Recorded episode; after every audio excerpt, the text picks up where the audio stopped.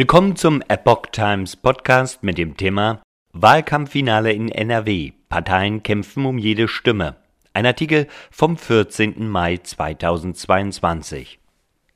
NRW steht vor einer spannenden Landtagswahl. CDU und SPD liegen in Umfragen sehr nah beieinander.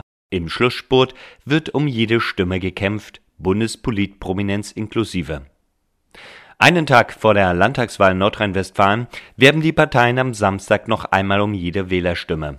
Nachdem CDU, SPD und Grüne schon am Freitag ihre zentralen Abschlusskundgebungen abhielten, kommt für die FDP am Samstag Bundes- und Landesprominenz zum Finale nach Düsseldorf. In der NRW-Landeshauptstadt werben Bundesfinanzminister Christian Lindner sowie der stellvertretende NRW-Ministerpräsident und Spitzenkandidat Joachim Stamp um Wählerstimmen. CDU und SPD liefern sich ein enges Rennen in den Umfragen mit leichtem Vorsprung für die Christdemokraten. CDU-Ministerpräsident Henrik Wüst und sein SPD-Herausforderer Thomas Kutschaty machen am Samstag Straßenwahlkampf. Kutschaty wirbt in Essen, Düsseldorf und Gelsenkirchen um Stimmen.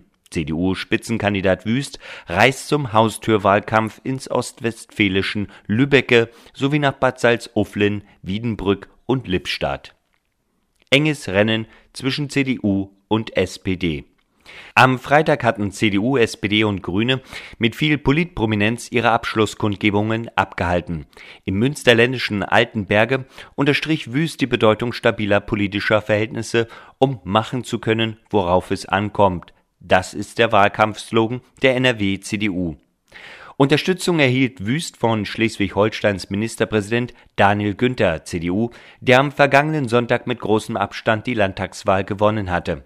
Für die SPD trat Bundeskanzler Olaf Scholz in Köln neben dem Dom auf und warb für den SPD-Spitzenkandidaten Kutschaty. Bundeswirtschaftsminister Robert Habeck stärkte bei Kundgebungen in Düsseldorf und Köln der grünen Spitzenkandidatin Mona Neubauer den Rücken in mehreren Umfragen zeichnete sich zuletzt ein enges Rennen zwischen CDU und SPD ab. Die CDU lag mit etwa 30 bis 32 Prozent nur knapp vor der SPD mit 28 bis 29 Prozent. Die seit 2017 amtierende CDU-FDP-Koalition hat laut Umfragen keine Mehrheit mehr. Der Ausgang der Wahl und mögliche künftige Koalition gelten als völlig offen. Rund 13 Millionen sind im einwohnerstärksten Bundesland am Sonntag wahlberechtigt. Grünen könnten ebenfalls punkten.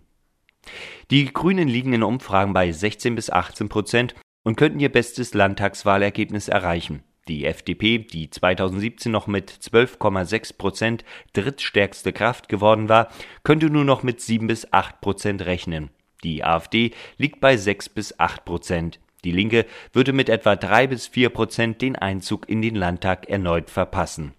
Für die nächste Landesregierung könnte es mehrere Optionen geben. Möglich wäre laut Umfragen neben einer eher unbeliebten großen Koalition aus CDU und SPD etwa ein schwarz-grünes Bündnis oder ein Jamaika-Bündnis aus CDU, Grünen und FDP. Die SPD könnte zudem wie im Bund eine Ampelkoalition mit Grünen und FDP bilden. Für eine rot-grüne Mehrheit reicht es in einigen Umfragen ebenfalls knapp. Mehr noch als die Wahlen im Saarland im März und in Schleswig-Holstein am vergangenen Sonntag hat die auch als kleine Bundestagswahl bezeichnete Abstimmung in NRW eine bundespolitische Bedeutung. Sie gilt als wichtigster Stimmungstest für die Bundesparteien und die Ampelkoalition in Berlin. Wüst war erst Ende Oktober 2021 auf den als Unionskanzlerkandidat bei der Bundestagswahl gescheiterten Armin Laschet als Regierungschef in NRW gefolgt